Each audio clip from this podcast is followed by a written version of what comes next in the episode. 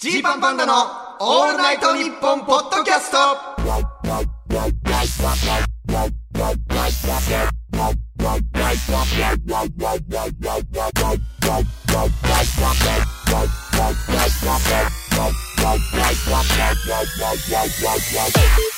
ジーパンパンダの星野です。一平ですオールナイトニッポンポッドキャスト土曜日のパーソナリティは月替わり。今月は僕たちジーパンパンダがお送りしています。はい、よろしくお願いします。というわけで2回目の収録ですよ。わあ、嬉しいですね。嬉しいです嬉しいですね。ちょっとやっぱ前回うがん。だいぶ攻めた放送というか、う。まあね、あの、アメトークでいろいろありましたみたいな話から始まり、インテリ芸人として嫌われてますみたいなことを言い、ええ、誰も好きじゃないかもしれないからね。そうね応援してるファンの人はいますよ、もちいろん。ますけれども、まあ世の中的にどうなんだっていうところにね思い切って言ったわけですけどはいうん。どうですか？反響とか誰かからリアクション来たりとか？あリアクションね、ありましたよ。あのー、パープルナンバーの宮城とか。あー僕らのね一期後輩のちょっと一発目の名前としては、まあ僕らにはこれは限界だっていう。ジーパンパンダのオールナイトニッポンですから、ジーパンパンダ起点で話しますけど、パープルナンバーの宮城ですよ。いろんな手札があるうちで一番強いカードをまず出したんですけれども。すいません。まあまあ。面白い神回だったというふうに言っていました。優しいな宮城は。あとフランスピアノの中川、ああ本当に、うん、神回だというふうに言ってもらいました。僕の幼馴染のショーも面白かったので 反響！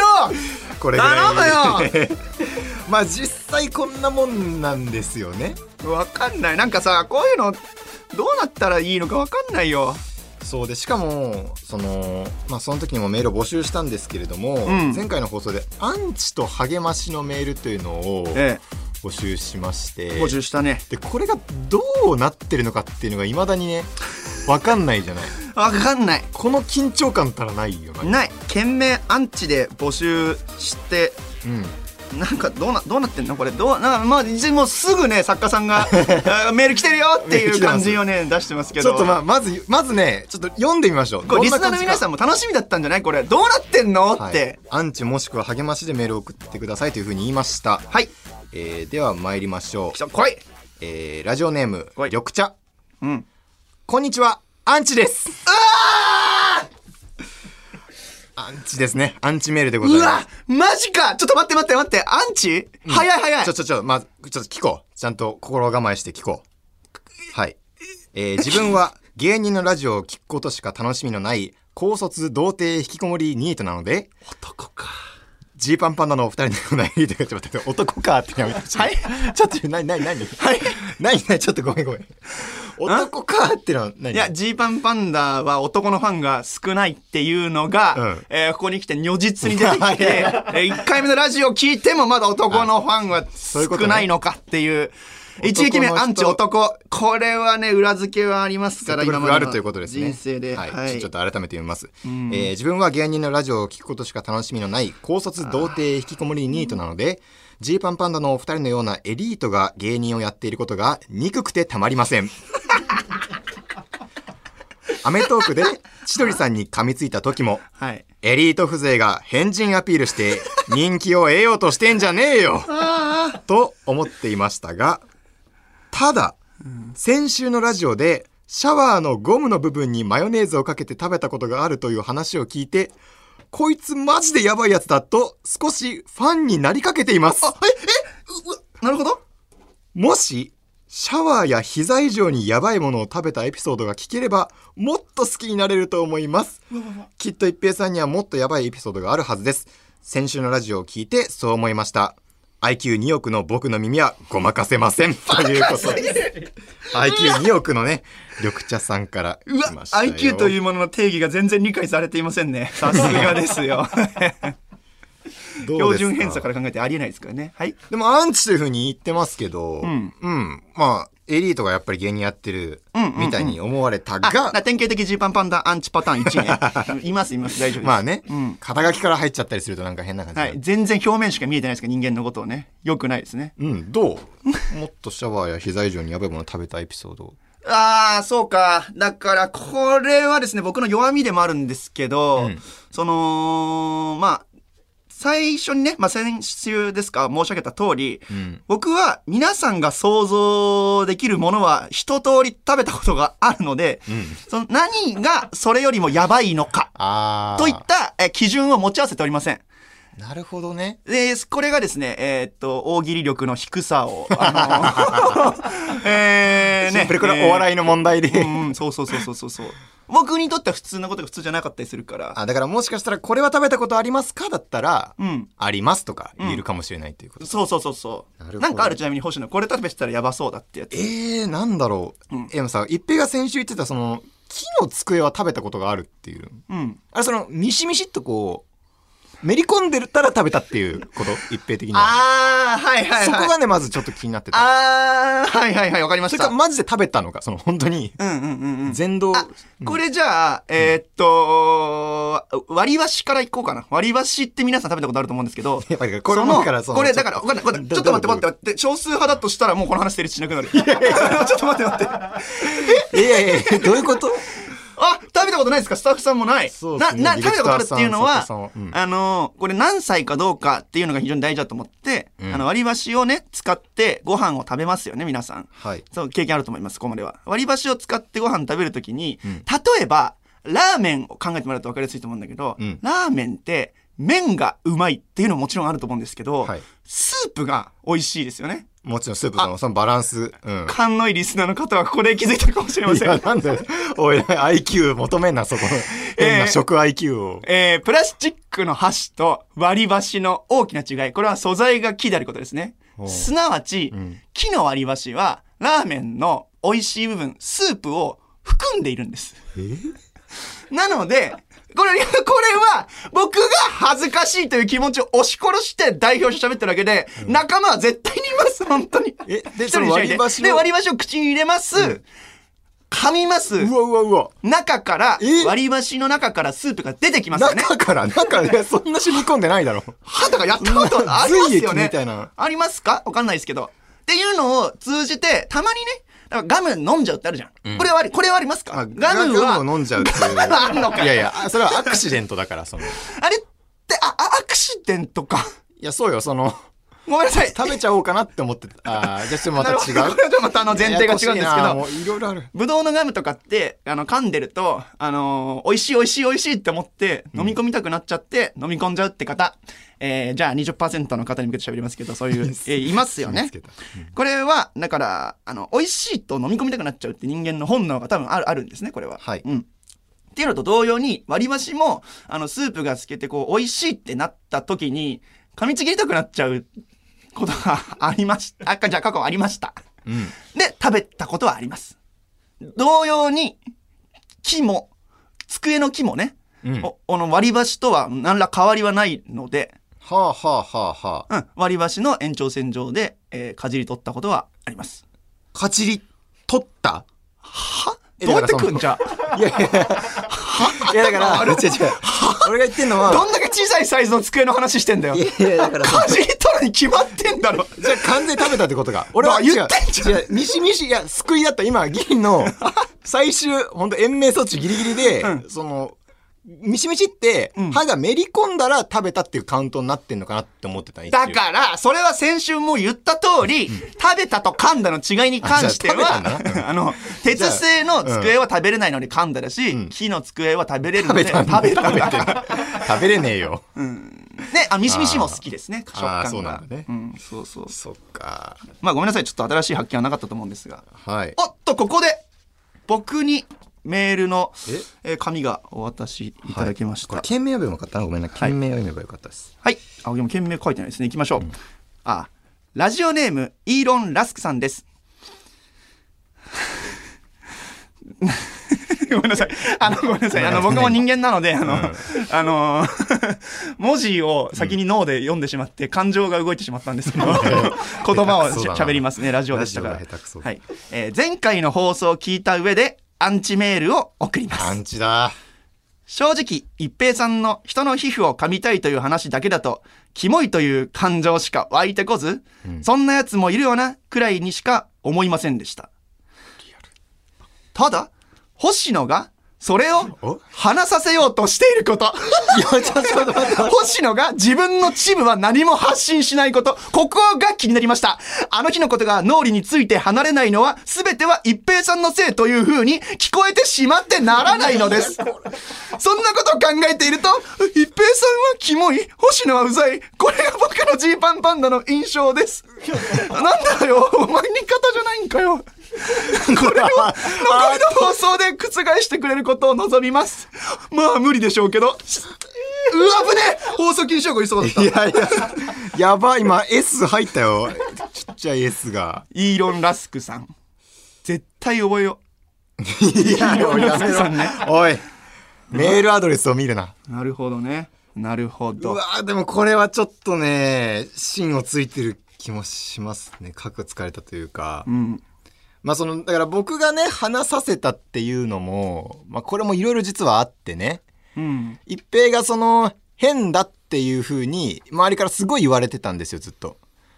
ね、うん周りの芸人から。まあでも一平の変ってうん、どう、どういう風に表現していいのか分かんないなっていう話がライブで出てたんで、うんまあ例えばでね、あの皮膚の話をしたんですけど、うん。まあそれがこの現状を生んでるんで、まあ確かに僕にも問題があるかもしれない。え、なんか、うわ、好感度上げにいってる？なんかその共感を、あー、本で読んだことある。共感することによって好感度上がるってやつね。やってます。いや、違います。星野は本をよく読んでいます。違います。一平もね、で、このメールの展開的に一平は良くて星野が悪いかと思いきや、一平のキモいは変わらないってところも、このメールのミソでしたね。は？大体こういうの逆転して星野が叩かれるだけかと思うんですけど、ダブルで叩かれました。これでも覆してくれることを望みますだから、今は聞いているかもしれないし。まあちょっと今日頑張ろうーん、嬉しい、はい読んでもらって嬉しいっていう感情がないな。これ何これ？珍しい番組じう。ゃない？あ、でもそんな中ですね、うんはい。励ましも来てます。あありがとうございます。懸命励まし。ラジオネーム、半熟の恋玉。一平さんの声が DJ 松永さんにそっくりで好きです。うわー僕は何者でもないじゃん。僕が僕である必要がない。松永さんのおかげでなんとか。でもそれは嬉しいな。あれこれは何が嬉しいかって、オールナイトニッポンを普段聞いている人が、オールナイトニッポンの流れで聞いてくれているということなのではああ、確かにね。おそうそっかそっか。新しい人が聞いてくれて、で、その新しく聞いてくれた人は、先週の放送を聞いても、キモいとか、うざいとうんか、思わなかった。そうだ。こういう人を増やした方がいい。こういう人を増やすの？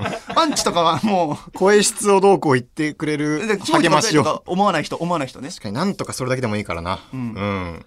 まあ嬉しい。よ、やっぱちょっとでも救われます。はすごい展開。ちょっとでも救われますって。まあ一旦今日はこの3通をご紹介しましたと。あ、なるほどあの、メね。ールをくれた方、本当ありがとうございます。ありがとうございまはいす。。まあで、ここからね、さらに、うんまあ、あの、僕らの見え方変わってくるかもしれませんので、引き続きメールをね、うんえー募集したいと思います。はい。この番組を聞いて感じたことを送ってください。感じたこと。はい。そしてパッと見で心構えができるように、件名はアンチもしくは励ましでお願いしますうわ。受付メールアドレスはアルファベットすべて小文字で gpan アットマークオールナイトニッポンドットコム gpan アットマークオールナイトニッポンドットコム gpan アットマークオールナイトニッポンドットコム gpan アットマークオールナイトニッポンドットコムです。ということで、ジーパンパンダのオールナイトニッポンポッドキャスト最後までお付き合いください。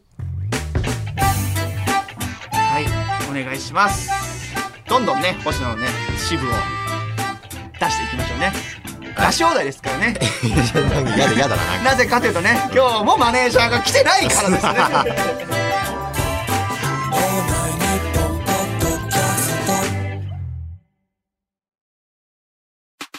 オールナイトニッポンポードキャストジーパンパンダの星野です。一平です。先週もちょっと喋りましたけれど、うんえー水溜りボンドのオールナイトニッポンゼロね、うんうん。イベント出させていただきましたね。あありがとうございます。はいリスナーアミーゴフェスティバルリメンバーミーの僕らはチェーンソーの方かな出させていただきました。うん。どうだった？いやー感動したわ僕。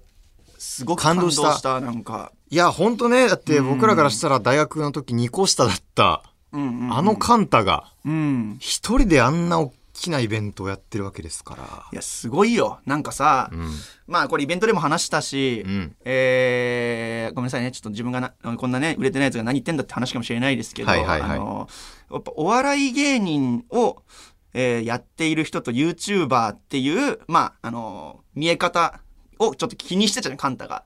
まあでカンタ自身が、うん。あの学生お笑い出身でお笑い芸人ではなく YouTuber になると決めて、うん。で最初の頃はその YouTube というのがなんかお笑いと違くてそれについて他の学生芸人仲間とかはどう思ってんだろうとか、うんその YouTube でそのお笑いお笑いしたことをやってもなんかなかなか評価につながらない時もあったりとか。まあ YouTube だとねそうそうそううそう。になんかなんか悩んでいたみたいな話とかがあってでもそれをめっちゃいろんな試行錯誤があったり多分なんかいろんな問題とかもあったと思うんだけど乗り越えて今があってさ、うん。っていうのをなんかこうすごく感じてなんエンターテイナーとしてのこう体制をされているカンタさんって思っちゃって、確かにね。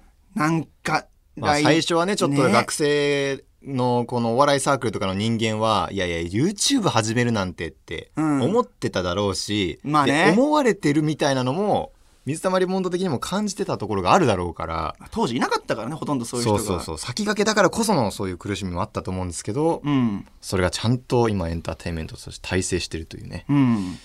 でもうあの日はすごかったじゃないですか。あのまあこの日本放送の野上さんとかね、うんまあ、僕らはもう大学の時から知ってる、野上ね。うん、野上も呼び捨てましたけれども。だってここは関係ないし、後輩ね。僕らの一個下の後輩。うん、権力に怯えるな。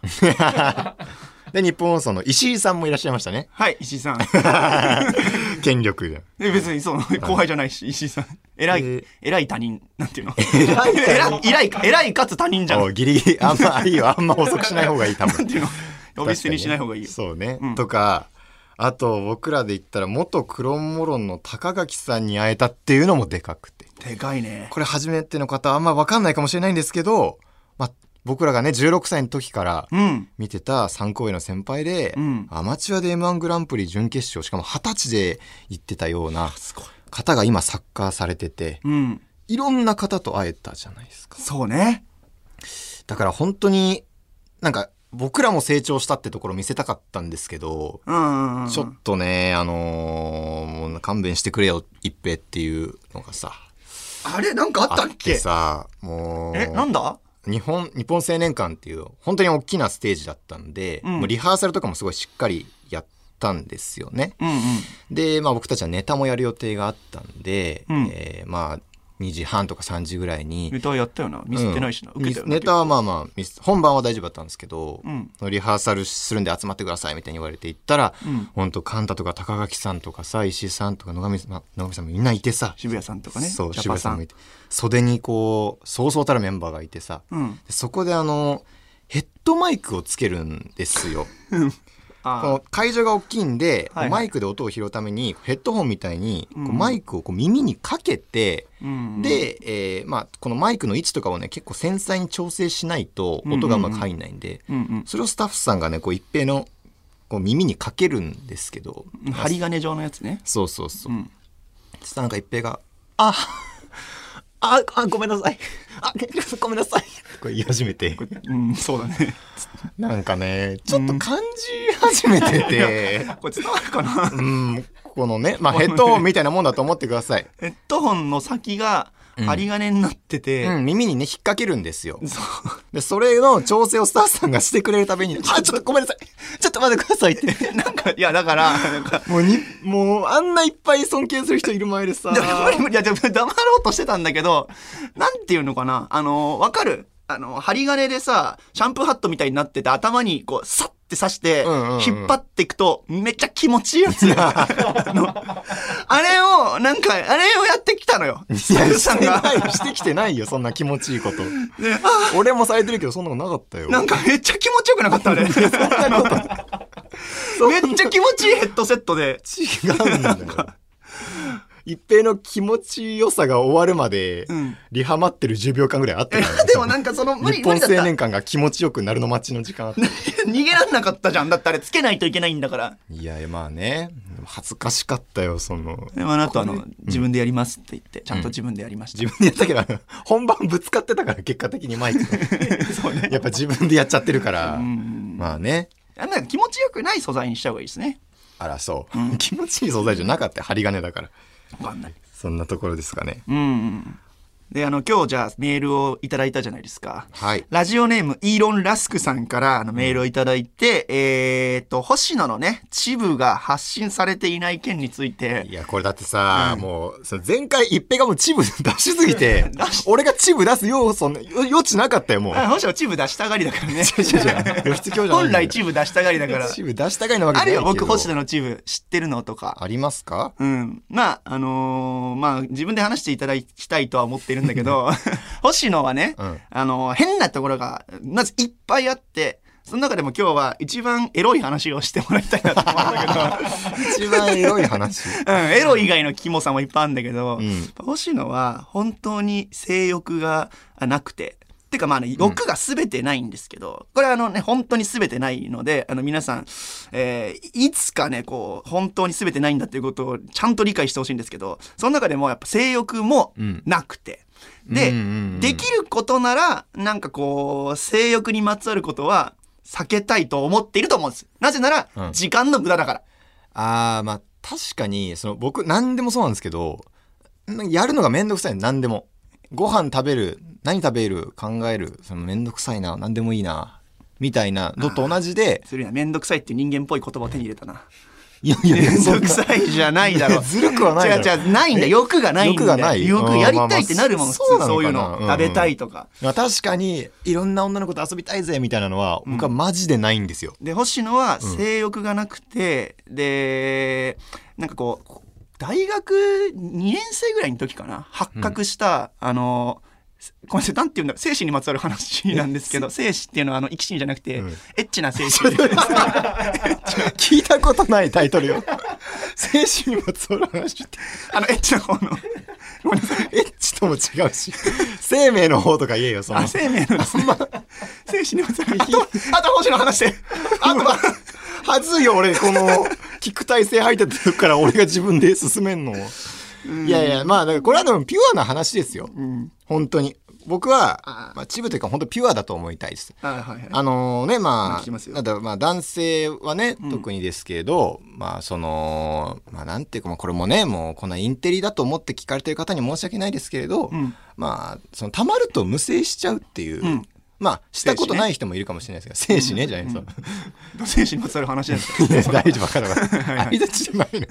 相づちではいはいあの精子ね。じゃないんですおいおい、学術的だろ。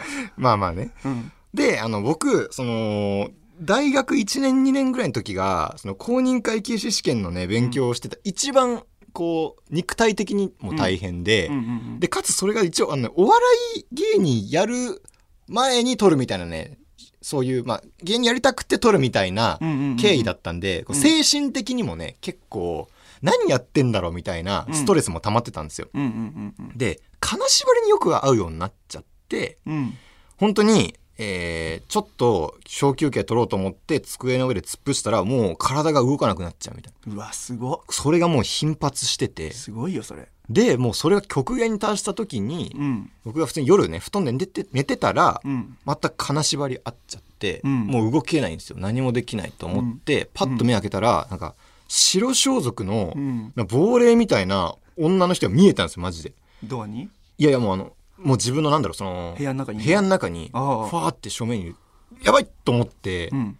もう見ないようにしようと思って、うん。こう目をねこう閉じる。うん。でちょっとして開けるとまたちょっと近づいてきてんの。うわ、怖い怖い怖い。でも逃げれないの。俺はもう金縛り合ってるから、うん。やばいと思ったらその女の手が近づいてきて俺に、うん。ああと思ったら、うん。僕はその一物の方に行ってああ、あしごかれて、ああってな怖いって、怖いそしたら次の瞬間、朝起きて無精してたっていう。これはあの、ピュアな。これキモいよねこれ何がキモい？って無声した話を怖い話みたいにずっといや言って、怖かったんですよ。本当に首絞められるかと思ったんですかとねち下に来ただけで。ょっとエロい無声をずっとしてたんですよこいつはエロちゃねエッチな話だまた聞かせらんない。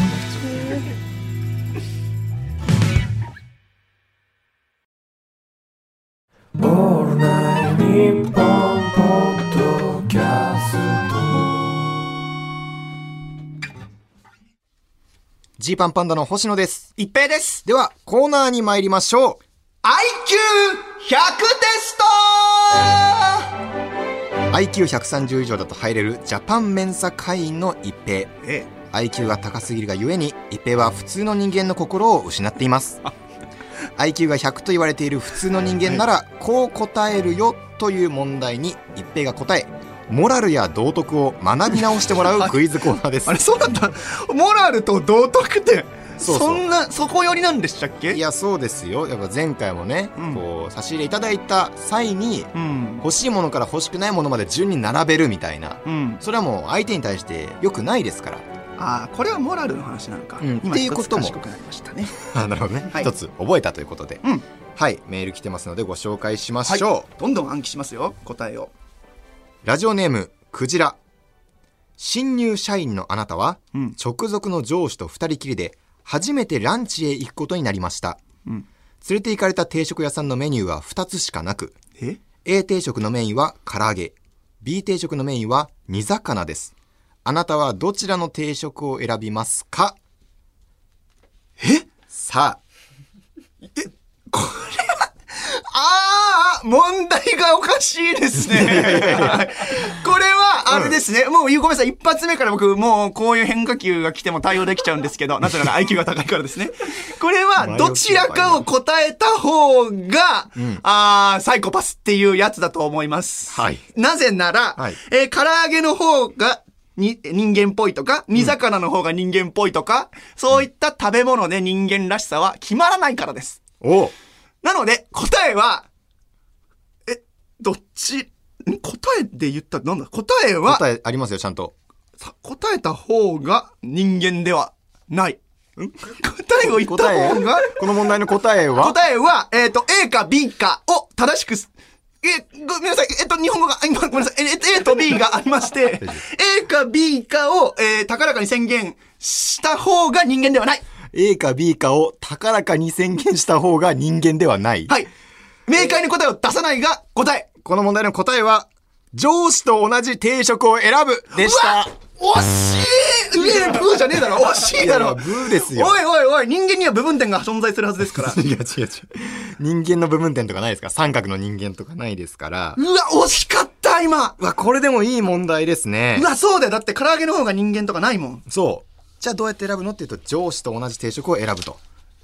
うわー、賢っ。これは確かにだわ。なるほどな。人間は賢いっていうことですね。学びも得ました。なるほど。では、参りましょう。続いて、ラジオネーム、お手を拝借。ファミレスで女の子とご飯。楽しい時間は終わり、柄にもなく怒ろうとすると、レジの不具合で電子マネーが使えないことが発覚。さらに運悪く現金は持っていない。焦って周りを見渡すと、レジ横には、皿洗いバイト募集、即採用の看板。さて、どうする？おい、ちょっと待って。あ？これは何？これ今何の時間？これ今舐められてんの今。は？だからられてるはい電子マネーが使えなくて現金が使えないでしょ、うん皿洗いバイトがあります、うんはい。なので、えー、バイトはしません。バカにすんな？バカにすんな？なんだ、お手を拝借？あ、これ、う、う、お手を拝借っていうのもダミーだ。お手を拝借で皿洗いを手伝うみたいな深層心理への植え付けみたいな、そっちへの誘導みたいなのもしようとしてきてますね。ラジオネームお手を拝借さん。バカめ。引っかかりません。答えは、クレジットカードで払うです。では参りましょう。答え。はい。女の子にお金を借り、後日1.5割増しで返す。めっちゃ損してる。いやいや、損してるじゃないのよ。はい。これは問題に不備があります。クレジットカードで払うも正解です。な 電子マネーではありませんし、現金でもありませんし、んクレジットカードは持っています。いや、クレジットカード持っていますとは書いてないですよ。でも持っていませんとも書いていませんし、あの、あ、これはだから問題を作ったことがない人が問題を作ってしまったとこと言うないうことですやめてね。これはやめてください良くないです。じゃあ、じゃあ星野はどう思う？いや、本当にこの通りだと思います、もう。僕が全く思った通りでした、これは。うわうわ、なんかこの場には僕以外の人間しかいないから、なんかみんな僕を敵みたいに。じゃじゃどの場にもお前以外の人間人間しかいないだろ僕この場には僕以外の人間しかいないからってなんだよああ、そっかそっか。ごめんなさい。人間は。ごめんなさい。今、今の発言はすごく分かりにくかったですね。確かに解説すると時間がかかるので解説はしません。はいというわけで参りましょうラジオネーム平木のゴシックあフリマアプリで送料込み5000円の商品を2000円にしてくれと値下げ交渉をされました。なんと返す？あえ、ね、5000円の商品を出品してんだよね、僕は。送料込み5000円の商品をうんうん。出品してます、うん。でこれを2000円にしてくれと値下げ交渉されました、うん。なんと返す？2000円は安すぎます。って返します。でいいですか？え？待って、3000円、4500円にします。にします、じゃあ。答えは4500円にしますうん、うん、じゃあ、いわかんない。ごめん、4500円にします。IQ100 の答えは手数料と送料があるのでそこまでの値引きは難しいと伝えこちらから自分の納得できる値引き金額を提示してあげるでしたブー腹立つな。ブおいー腹立つな。ブーとかじゃなくて、おいーんなるほどな。まあ、なるほどね。なんで、そういうことね。普通に回答すればいいわけね。今のはもう IQ100 だったね、完全に。僕が？いやいやいや、あの、この答えが、うんまさしく、普通そうじゃんっていう。うん、値引きは難しいですだとあれか。厳しいのか。あーまあまあ、そうだね、値引きは難しい。ただ、まあ相手が買ってくれるんであれば、やっぱ対応はしたいので、うん。で、まあ送料とかもあるよっていう話もする。そうか。だからその購入してこられるという機会を無駄にしないように、うん。ちゃんと丁寧に接した方がいいってことね。うん、そういうことですね。なるほど。モラル。。学んでますすよ、一平が。モラル。では行きましょう。ラジオネーム、マーキュリアル。大きな仕事を任され、うん始発で会社に行き、最終で帰るのが2週間続いたサラリーマン。めっちゃ仕事する。ようやく仕事も一段落し、家に着いてソファーに寝そべった後、あることをして、生き返ったーと感じた。それは何をした時？たくさんビールを飲んだ時、お酒を飲んだ時、ビールとは限りません。たくさん、たくさんとは限らない。お酒を飲んだ時、お酒を飲んだ時。好きなお酒を飲んだ時。IQ100 の答えは、股間をかきむしった後の指についた香ばしい匂いを嗅いだ時。でした。あそうですね、これは。そうか、もっと、もっと、もっとアホなんですね。世の中の人は。なんだ。ファインファインファインって書いて、はぁってぐらいの。星野は納得？僕納得ですよ。やんないだろ、星野はそんなこと。いや、僕もでも割としますけどね。あの、あと爪とかかな。うん、くせえな。あの、そう、足の親指の爪のゴミみたいなの取って、くせえ生き返ったあれくせえよな。あれ臭いのよ自分の匂いじゃないみたいだよなな。んだ俺俺っていう感じがうん。しますけれども。あ、そっか。はい。では、ラストいきましょう。はい、絶対回答します。絶対人間。ラジオネーム、ピポ。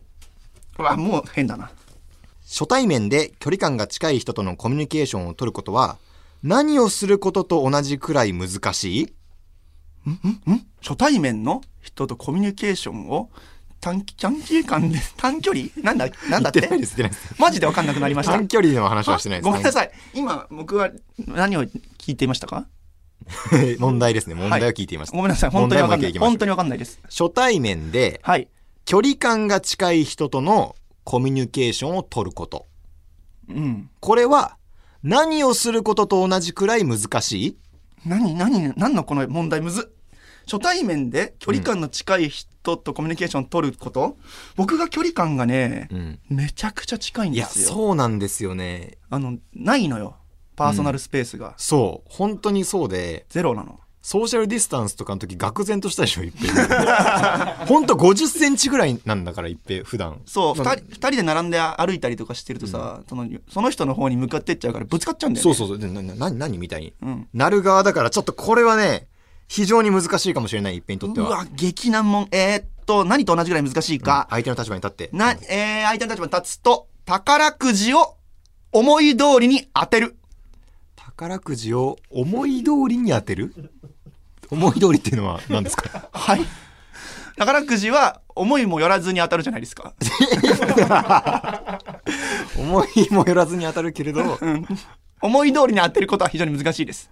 あこれを当てようみたいな、うん。たくさん買ったけど、これが当たるようにしようってこと、うん、そう。んなるほど。IQ100 の答えは芯のコリコリ感を残しつつ房の部分はホロホロしているブロッコリーを茹でるくらい難しいでした。うわー美味しそう。うわー美味しそうと言いました、惜しいかと思ったら うわー美味しそう。美味しそうだったので、理由としてはね。普通にね喋った理由としてはね。食べ物も好きなんですねいや、そりゃそうだよ。だって食感メインの話をしていたわけなんだから。あそっかそっかというわけで、えー今回一平は普通の人間の心を取り戻せませんでした取り戻せないっていうかね、もともとないわけですから、えー獲得できませんでしたが獲得できませせんでした、はい。えーというわけで IQ100 の人間なら簡単に答えられる問題と答えをセットにして送ってください受付メールアドレスは gpan アットマークオールナイトニッポンドットコム gpan アットマークオールナイトニッポンドットコム gpan アットマークオールナイトニッポンドットコム gpan アットマークオールナイトニッポンドットコムです。件名は普通でお願いします。これ一番変なのよ、ここが。このラジオの一番変なとこなのよ。いやみんなちゃんと普通で来てるよ。普通っていう。ありがとうございますね。ありがとうございます。うん。まあ、シーマンみたいなもんだと思ってくださいね。喋る、喋るやつがいて、うんそいつにいろんな言葉を教えると、より豊かに喋るようになる。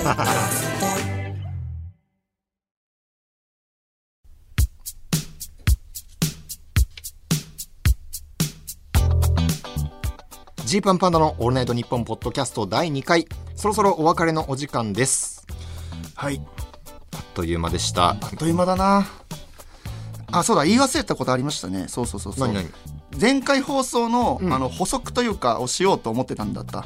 あの前回ですね僕が、えー、とシャワーホースにマヨネーズをかけて食べるという話をしたんですけども、まあ、食べようとするって話ですね。はいはい。これに関して、えー、と汚いというようなうん。ことを友人からいただきまして、うん。もしかしてそのように思っている方もいるかもしれないのですごく補足なんですけど、はい。あのまあ風呂場なので、うん。あの一番綺麗にできるんですね。シャワーホースっていうのは。お？だからあの、うん。スポンジとかあるじゃん。あのせんあのなんていうのボディーソープとかもあるじゃん、うん。さだからそれで綺麗にしてからマヨネーズかけてるのでボディーソープで洗ったホースを 言ってるってことですか？けそうですけど。あだから汚いわけではありません。あなんかそのなんかなんていうの不潔なやつだと思われたりとか、うん。なんか衛生上問題あると思われたら嫌だなと思ったんです衛けど。生上は全く問題ないと。はいボディーソープで洗っているので、石鹸と同じなので石鹸と同じなんでね。はい。野菜と同じだねだから。野菜とか食べる前にちょっと水でさっとやって、うん。でマヨネーズつけると同じなので、うんうんうん。決して汚いことしてるわけではありません。そうそうそう勘違いされたら嫌な。勘違いはしないようにしてくださいと。はい。お願いします。机よりは綺麗です。いやちょっとでもいもう僕のそのね白装束の話。あエッチな話ね。ちな話ちょっと一平に仕切ってほしかったな。俺自分からさえ中盤以降ドリブルしていったらむちゃくちゃ意味わかんなかった。え？そうかな？わかんない。僕途中からちょっとやっぱあの意識がなくなってしまった。あの意識なく生生死って言っちゃって恥ずかしくなっちゃった意識なくなっちゃったかあらったけどね保険の授業でそんな時もあったけどさ、びっくりしちゃったからまあね、うん。まあチブを晒しに行っちゃったからな。どうだったんでしょうか。わかんないな。ちょっとどどうなんだろうね。あちゃんとどうだったか感想は教えてほしい。皆さんに感じたことを送ってほしいラジオだから。そうだね。うん、ラジオネーム、あのー、あー一生忘れないと思ったのにもう忘れちゃったよ。あの人、ラジオネーム、イーロン・ラスクさんね、うん。どう思ったのかっていうね、覆せたのかっていうのは教えてほしいですね。ああ確かにね今回はアンチうん、えー、星野がなんだっけううざい？星野はうざい。うんまあ、一平さんはキモい。いやその 弱くしなくて大丈夫よ、うわでもこれ頑張りたいですね。そうですね残り2回。はいなんとかですね、うんもう全てをさらけ出してはい。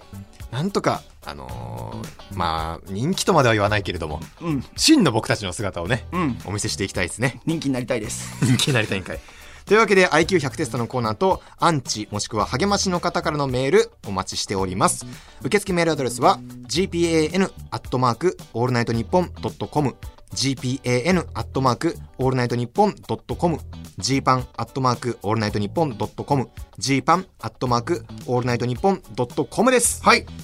というわけで来週の配信もぜひ聞いてくださいお願いします。ポッドキャストのランキングを上げてください。